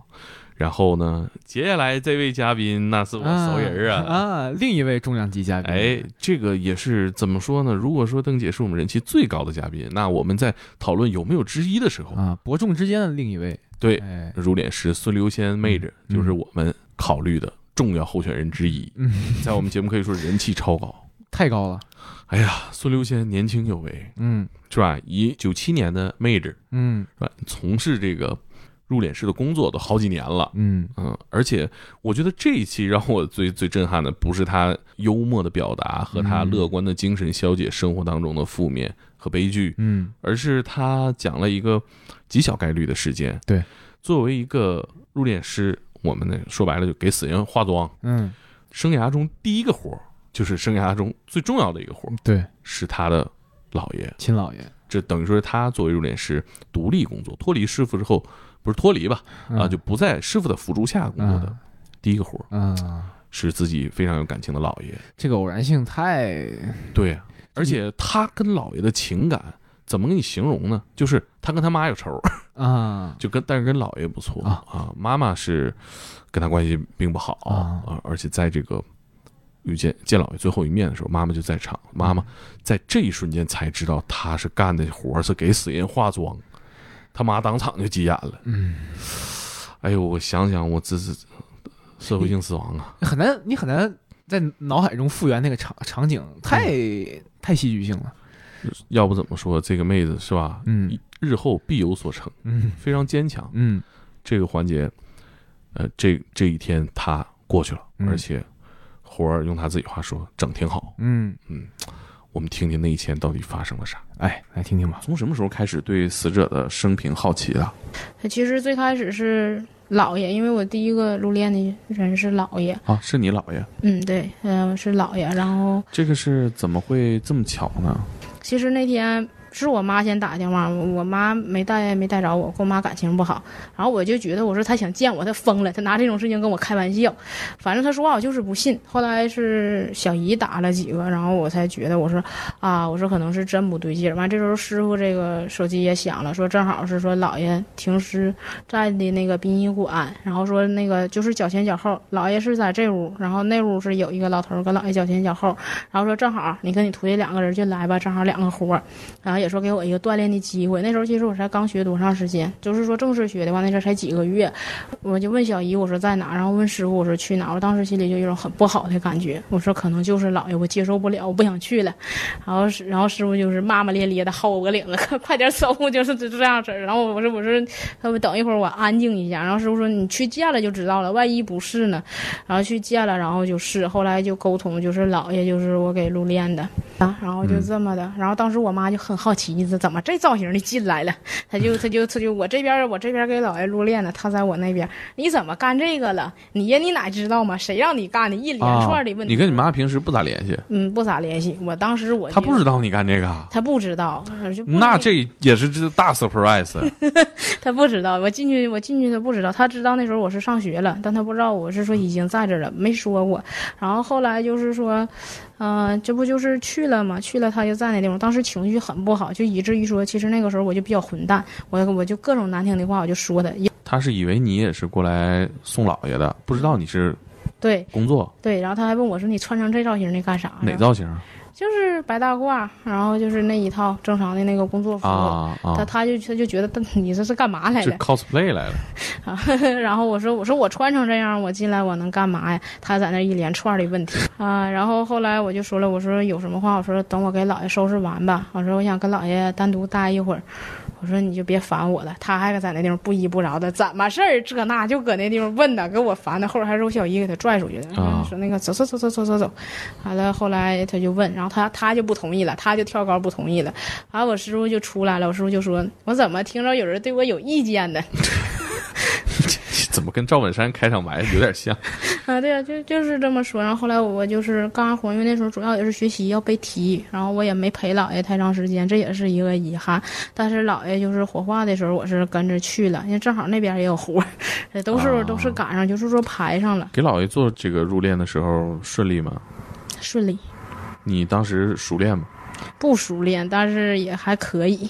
然后反正别别扭扭的，就这么的。后来呢？后来妈妈有跟你表达过这件事儿的什么看法吗？他就说我不同意，你不同意，我说没有用，我说你说话不算，然后没跟他后来说过别的，然后再后来就是一点一点就再后来就几乎就不联系了，就从姥爷没有以后就没有这个念想了，就不联系了。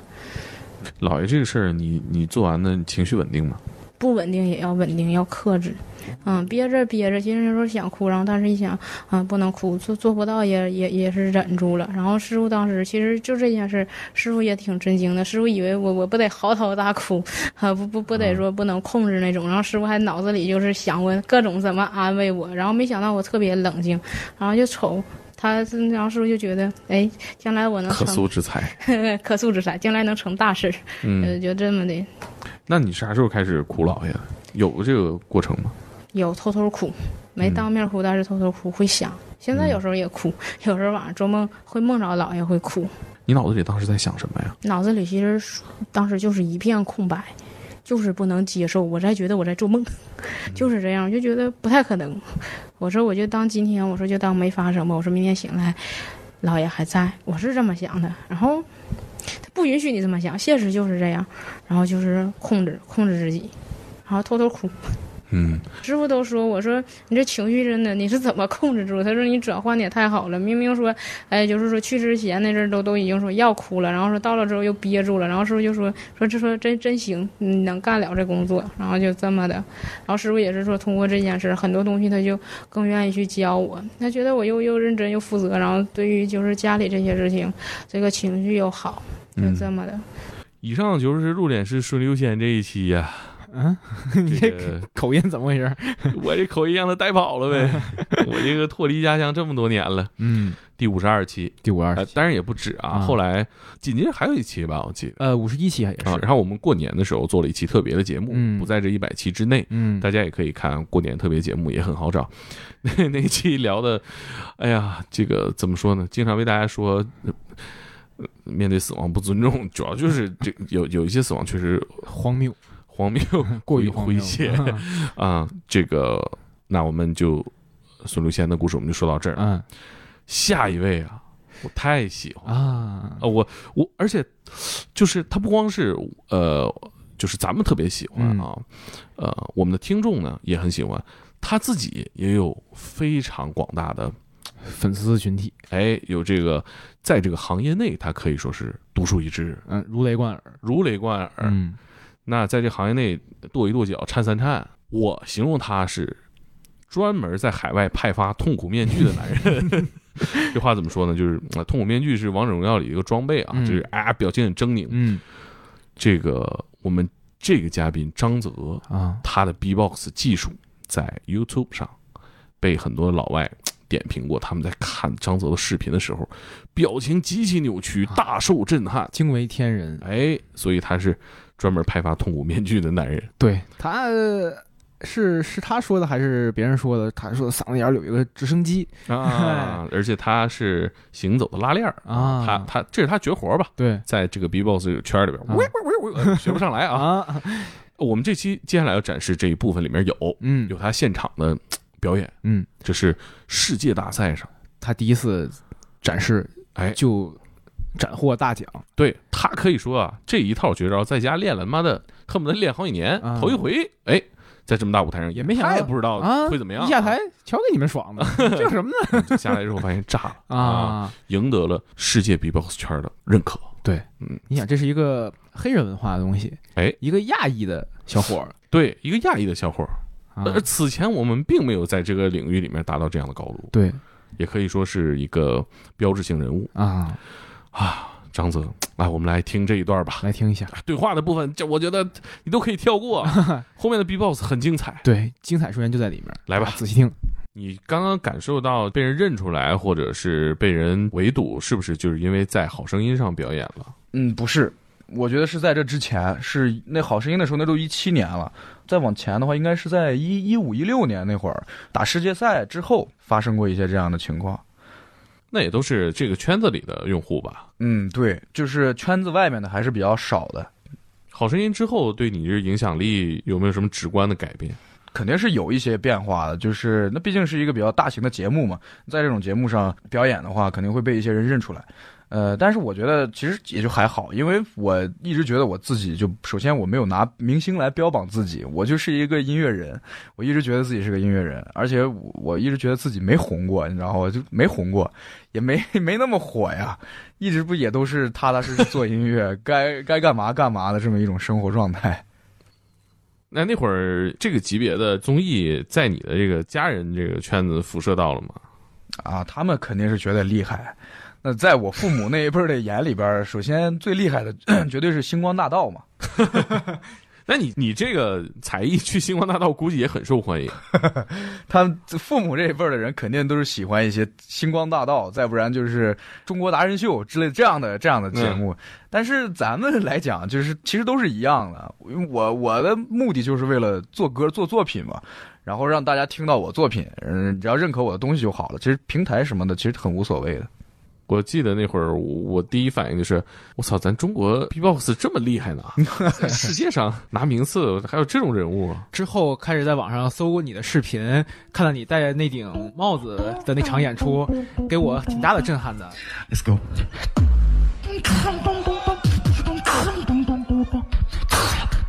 那个比赛是一六年的时候，如果没记错，应该是一六年四月份、三月份吧。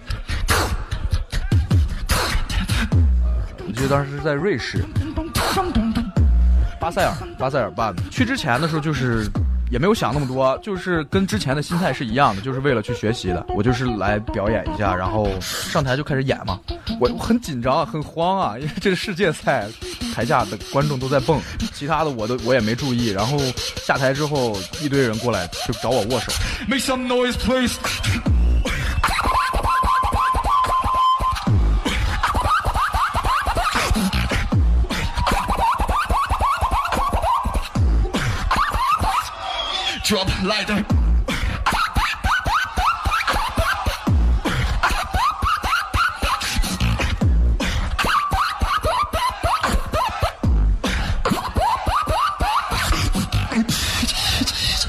You ready for the dubstep? I see you are ready for the fucking dubstep shit. Four for the night, fuck, be polite. I'm going four for the night, fuck, be polite. I'm going four for the night, for the night, for the night, for the night, for the night, for the night. Four for the night, fuck, be polite. I'm going four for the night, fuck, be polite. Wo, wo denn Schnei, fuck, be polite. Wo, wo denn Schnei, fuck, be polite. Fall for the night, fuck, be polite, I'm going. 哥们儿，你是哪儿的？你你叫什么名字？你是哪里人？我就告诉他我我是中国中国人，然后我叫什么名儿，然后就是一堆人，就是各种各种肯定嘛。当时就感觉哎，奇奇怪怪的啊，怎么回事儿？这是有这么狠吗？当时也不知道台上什么感觉。后来下台之后，我就看那个朋友给我录的视频，呃，朋友录了视频了，我一看，我说嚯，怎么这么炸呢？真厉害啊！感觉自己 这有这么有这么好听吗？你看你给你们爽的。 然后就是 你自己练的时候，你没听过吗？我自己时间久了，我就没感觉了，我也不知道自己打成什么样，太凡尔赛了。这这个人物比赛，大家都炸下，这有这么炸吗？给你们爽的，真是真事儿，真是因为你像我们练一个作品，就是一六年上台的时候，那个那个作品我练了得有三个多月，每天都得有六七个小时的训练时间，这几千遍肯定是打过了。我我更甚至更多的，那个表演只有四分钟嘛，每天你都在练，每天都在练，就练同样的东西。干别的事儿的同时，我就可以把这个作品打出来，并且都不带错的，就已经肌肉记忆了，你就更别说有什么感觉了，早就没感觉了那东西。 怎么怎么怎么弄的？我操！ 不知道。我操！ 滑稽。嗯，哎呦，这第天的职业第六十九期， 69期哎啊，我们平复一下我们接下来激动的心情哎嗯，接下来介绍这一期呢，是我敬爱的师长，嗯，我配音的老师王慧君导演，嗯啊，他是从小就做配音呐，嗯啊，他的履历可以说在华语电影配音这个领域里面。我觉得说无难出出其右啊、哎也不夸张，是呃，从从业时间如此之长，嗯，这个产出的作品如此经典，嗯，经典数量如此之多，可以说他的声音伴随着几代人成长，啊， 几代人是不夸张，真真不夸张啊，真不夸张你想他，他最早成名是号称，呃，行业内吧，称他为这个林青霞的御用声音。啊，哎，林林青霞那这个活跃在影坛呢是八十年代的事儿，嗯，在台湾啊，嗯，窗外，哎，后来呢，呃，王老师的声音呢又和很多经典的角色和这个女演员嗯融合，比如说梅艳芳，嗯，呃，吴君如比说吴君如，哎呀，这跨度如此之 大，真的太太了不起了。对，从技巧上啊，我作为一个电影配音的从业者啊呃我真的是我所见的技巧最为高超的配音演员，嗯对，了不起。我们今天分享这一期呢，我觉得关键词是黄金年代，啊，对，这是香港电影黄金年代当中的一个掠影。嗯，他作为其中的一个怎么讲，从业者哎，他当时就在香港嘛，啊，嗯，然后做的是吴君如的一个喜剧，啊，然后呢，在做这个喜剧配音的过程当中，发生了一件他人生当中非常大的挫折，嗯，他痛哭掩面离开了工作现场，然后是什么又让他完成了这个喜剧的配音？嗯，我们最后呢也附上了林清如，林清如 也附上了林心如， 林心如， 对不起，林青霞，吴君王如心如啊，吴吴君君如如， 对，哎，这嘴秃噜了，嗯，奉上了吴君如这一段电影当中的国语对白，啊让大家感受一下，在经历了那样复杂的一天之后，嗯王老师完成的这个作品，嗯，我们一起来听吧。来听吧，我记得您给我讲过一个故事，非常有戏剧性，让我看到戏里戏外的人是多么有趣。就是您给我讲到说，以前在呃香港开工的时候，最痛苦的那一天，情绪崩溃的那一天，正好要做一部喜剧，要求你特别的搞笑。是我记得那是张同祖导演的一部戏，好像叫什么名字我不记得了。那么这个圈子是有很多的闲言闲语，也有很多的让你受不了。我那时候年轻，我觉得我从小好像就是这些闲言闲语啊，这种闲话呀、老是围绕在你的身边。我那个时候还不知道怎么处理这些，刚好他们有一点什么事情，然后就中午吃饭的时间，那一天的录音室的现场，大概前前后后有二十几个人，然后突如其来的我们的那个配音的导演，就冲着我就开始开骂了，就说这件事情是我挑的啊什么的，我都不知道发生什么事情。然后因为都是靠说话来挣钱的人，所以那个话脏的一塌糊涂。我突然之间觉得我是怒发冲冠呢、可是呢，寸步难移呀、我没有办法站起来走。您那时候是领班，我不算是领班，我是半个辅助领班，因为那个领班呢年纪很大了，公司想让我接待他，但我不愿意，我怕有一天我老了，人家也这样子替换了我，所以我一直是等他自己退下来。谁知道他知道公司有这个意愿，他其实是有他的接班人的想法的，所以呢，他就用了一个方法想把我赶走。嗯，就开始发生了这么一件事情。我不知道应该从何说起，因为我根本不知道发生什么事，就被安上了一个很大的罪名一样。直到我们那个系的老板就说了一句话，说你们这是私人恩怨还是公事啊？我站起来就往外跑了。我记得我一直跑到那个门房，当年那个录音室呢是斜坡，我一直跑到门房，我一路哭啊。跑到门房以后，我就打了一个电话给我现在的先生，当时不是啊，嗯，男朋友，当时不是，但是也是他的话让我觉得这个男人是不得了的呀。他听我哭完了、讲完了、说完了以后，他很镇静的跟我说：“你是配音员吗？你爱配音吗？你在做什么事？”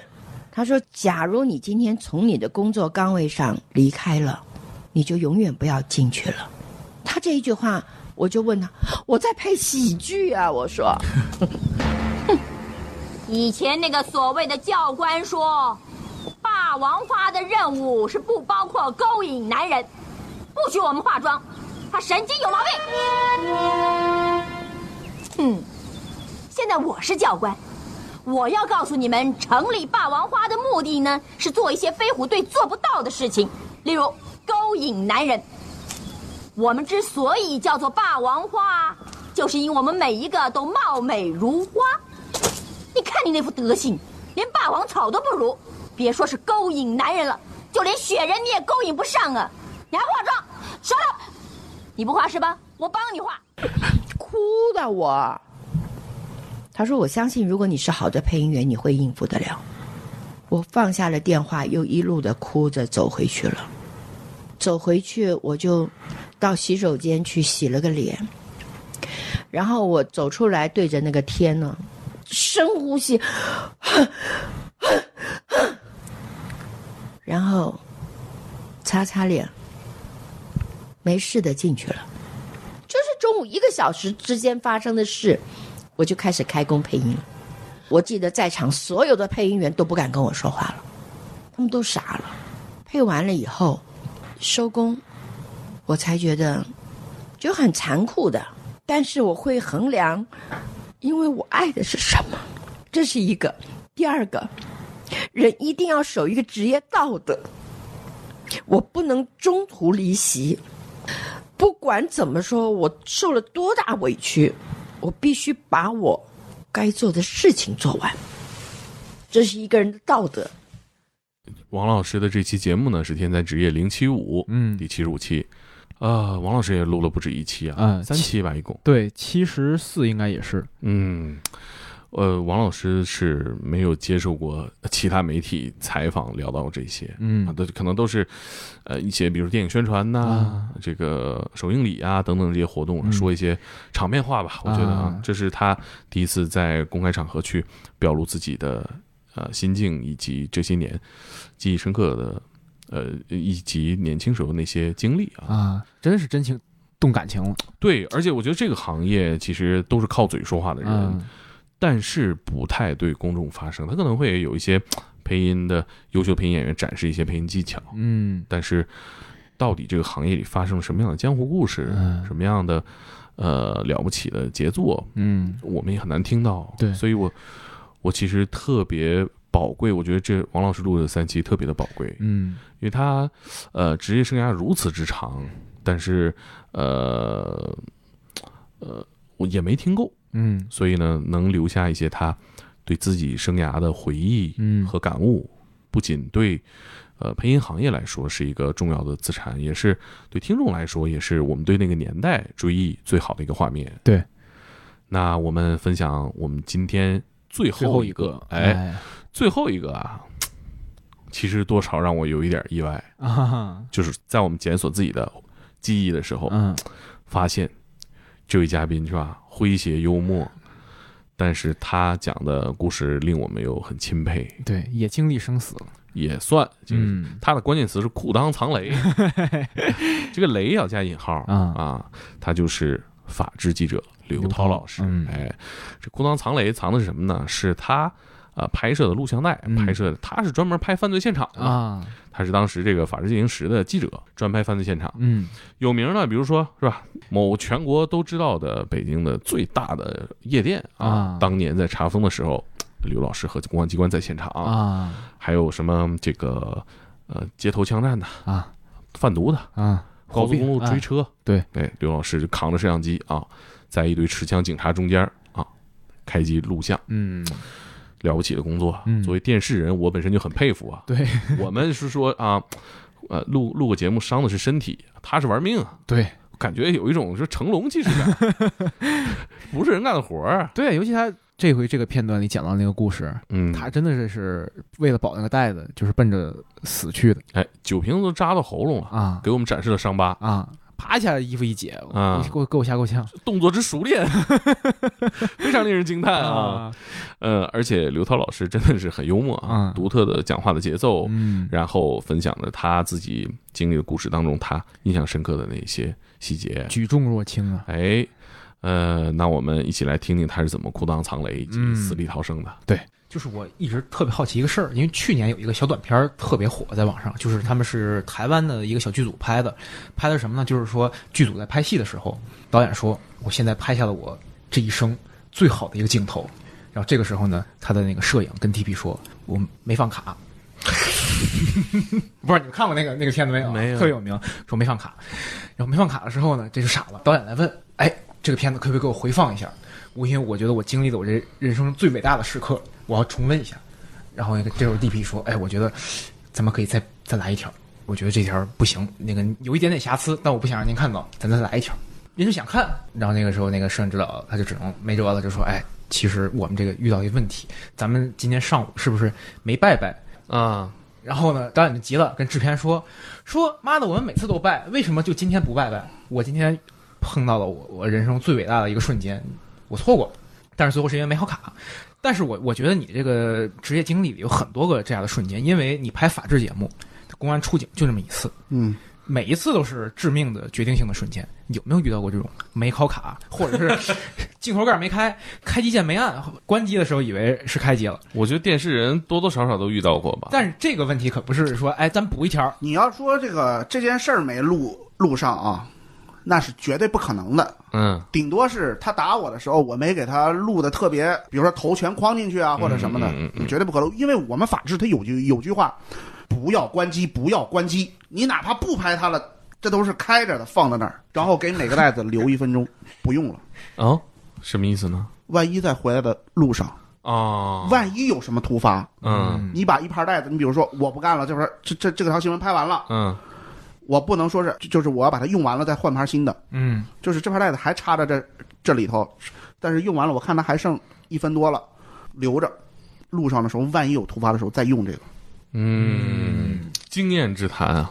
我记得有有有有一次抓赌赌博的赌，嗯啊，那盘袋子，人家拿啤酒瓶子就哎呦，怼过这儿了，哎呦，这让啤酒瓶扎的，对，这是个奔着要命去的呀。在朝阳地下车库拢了一起，进去偷拍一下子。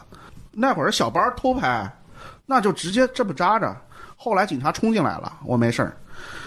我后来就是他发现我的时候，就是是觉得我不对的时候，我也觉得他发现我不对了，嗯就听得比较绕。但是我你们应该呃 能理解能理解能理解。我当时把袋子藏到内裤里了，重新换了一盘袋子，所以那一次摄像机摔坏了也不要紧啊，因为真正的袋子在我内裤里。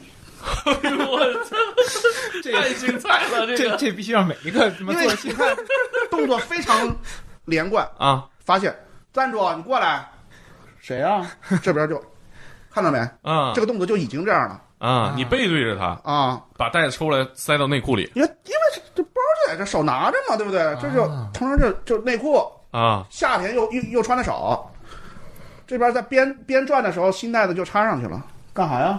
你哪儿的？就怼在那儿了，屁股啊一胖了，就这这就这。我操警察冲进来了，冲进来了，摄像机反正也摔了，啊！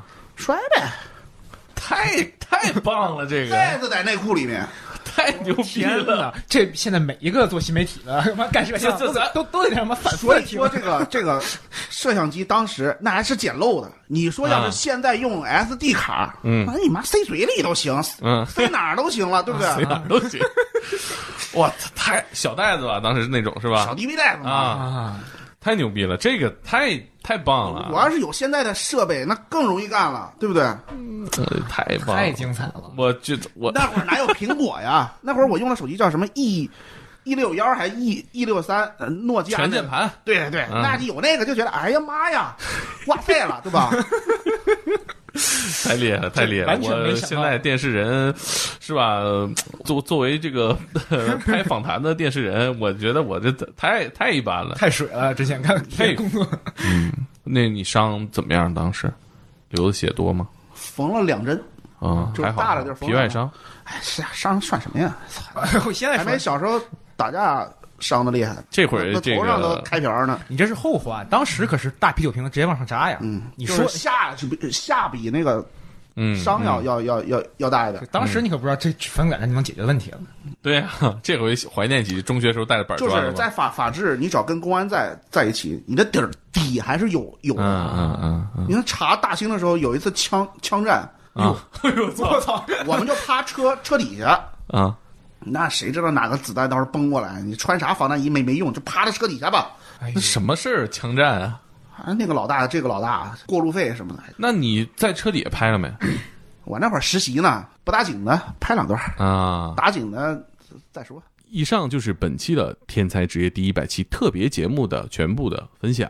哎，但是呢，分享结束，我也想跟大家聊一聊啊，嗯就是我们印象当中形成了记忆，并且为之感动震撼的，远远不止酒过瞬间。对，就这一百期节目，我去采访去聊的，也远远不止一百个小时。嗯，它可能有三百个小时，至少吧。对，很多听众跟我们说，猛哥，我这一期节目听了好几遍，我嗯其实非常受宠若惊，我总是战战兢兢在想，我们这个是不是够精致，是不是够好？嗯，也是感谢大家这一百期的支持，已经一年多了，一年多了呗。嗯，这一百期，其实呢，我们还有很多方法去做这种总结和分享。嗯，那我们这次是震撼的瞬间。嗯，我们下次如果大家喜欢的话啊，如果你喜欢的话，你就在评论区告诉我们，嗯也可以提一些意见，我们都欢迎啊。嗯我们其实还可以做更多的筛选，嗯，比如说刚刚我们提到的啊，三大人 气王，除了邓姐和孙刘仙，还有就是侠女，对，侠女的节目我们没放到这回的分享当中。对，因因为我觉得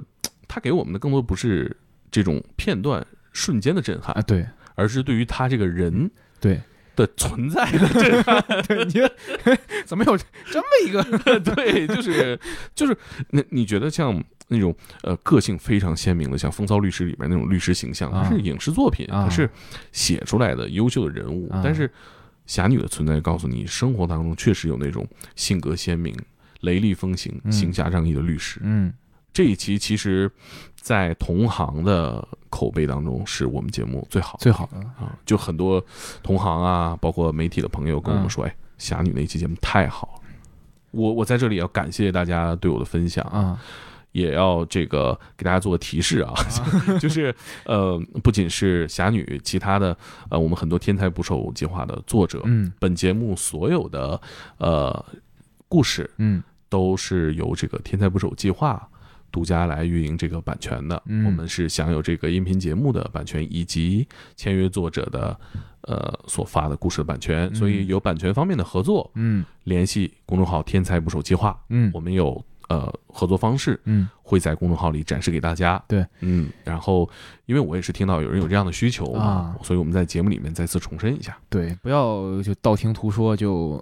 哎，就就觉得好像啊，这这个怎么没有版权保护啊？有着呢。啊 然后我们也可以提前透露给大家啊，侠女的故事我们也在进行影视化的改编。啊，哎呀，我们这个生活当中觉得啊，跟电影里演的一样的人物，离电影无限的接近了，嗯，非常的兴奋。谁演的？呃，那可不能说， 那现在可不能说，那太早了。呃，我们在积极推动这件事，嗯，然后也是大家持续关注“天才捕手”计划，嗯嗯，当然除了侠女，还有很多我们精彩的节目，我们比如说搞笑瞬 间、也也有啊，挺就是我多们挺多挺严肃一节目。啊有比如说侠女的这个天网恢恢， 啊天网恢恢纹身啊啊，还有谁？我印象深刻的搞笑瞬间，那个岳阳老师，岳阳岳老阳师把肌肉练到了嗓子里啊，对，这个猎头啊， 斯丹利跟我们分享啊，猎头公司呢，这个他们的 HR 最大的问题就是招不上来好猎头， 哦，还有很多这种，意想不到的，关键嗯这东西是真的，不是编的这些的，呃不是段子。对呀、就是当一个亲历者给你讲述他行业里见到的这些我们认知之外、想象之外的有趣的故事，嗯，我们觉得这个节目呃不仅有意思，还很有意义，对，而且很多人就说听完之后，感觉自己的职业有了方向，嗯，对吧？工作上也有了意义。是的，而且，呃，但是最感动的我也说过，就是，嗯，高考的学生说，嗯我听了这期节目，我想考这个专业，嗯，啊，当然可能有一些没有专业啊，比如说杀虫 啊，但不转是人也挺专业， 你往哪儿考 啊？但是能让大家看到更大的世界，嗯，并且有收获，是我们做这档节目最大的意义，也是我们的目的，嗯，然后呃，大家想，哎，那你们怎么赚钱啊？这样也有很多人问过啊，给我们打赏，嗯，比如说购买了我们付费的节目，嗯啊，呃，也在这里对大家的支持表示感谢。对，呃，当时这个付费的节目是《留神影》那一期嘛，嗯也是我们天才捕手计划签约的作者，嗯，而这期节目我们提的这期节目呢，我们提到过说让大家请我们喝瓶饮料啊，嗯我是不辱使命，喝了很多的饮 料，我们几乎每天都喝吧啊啊，就是确实是我们调整好自己的最佳状态啊我们做更多的节目给大家，嗯当然也会有一些比如说像单期付费啊，嗯呃这样的形式给到大家，呃，包括一些视频啊，嗯包括一些新的选题呀、新的节目的策划呀、对都会在接下来这一百期当中出现。哎，怎么就一百期？呃，这第二第二个一百期啊啊，还有第三个，啊我们的目标是达到一万个职业故事对嘛，还早着呢啊。目前还有这个啊多着呢啊啊，可以拆分成呃一百个一百期，嗯，哎，我们现在完成了百分之一了啊，哎呀，任重道远啊，咱们完成了生涯的百分之一啊，赶紧招人吧。啊，那个， 呃，在这里啊，也也跟大家，因为我们很难得有这种机会跟大家纯粹的交流，对不对？对就是呃想来我们这儿工作的啊，嗯继续投简历，嗯还有岗位，嗯还能来啊。然后呢，你的职业如果有好玩的故事，也是加我的微信嗯告诉我啊。猛哥全拼下划线一九九零，嗯啊，嗯，可能这个通过的有点慢，但是好饭不怕晚，对，我们也期待更多的听众嗯走到台前来，成为我们节目的嘉宾，跟我们一起分享各自的职业故事。我们也期待所有的职业都能在我们的节目里把他们的闪光之处奉献给我们的听众。哎嗯，一百期了，一百期，感慨万千感慨万千，九九九个瞬间分享完了。啊，呃，我们最后啊， 嗯最能点题的音乐就是我们的这个主题曲啊哎，我们花钱做的版权音乐，这有太多太多人问了，在哪儿能听，在哪儿听啊？哪儿也听不着哪儿也听不着，哦就在只本能在这儿听节目啊。再给大家听一遍，啊我们一起回顾我们做一百期节目走过的这一百个小时和它背后的几百个小时。嗯那谢谢大家，这一期就是这样了，咱们下周一再见拜拜。哎，不对，啊！还一会儿就能，你现在就可以去啊啊 哎啊啊 B 站嘛，啊！再去看看我们。 对，不是你这会儿听到这儿是吧？就啊就可以去 B 站了啊，啊大家杀过去吧啊！哔哩哔哩啊，啊搜索“猛哥天才捕手”，对没有任何标点符号，就是“猛哥天才捕手”啊。记得三连加评论，哎啊我们抽书是吧？下周一，哎，到时候我们发给大家啊。哎那就是这样了，咱们 B 站见，拜拜。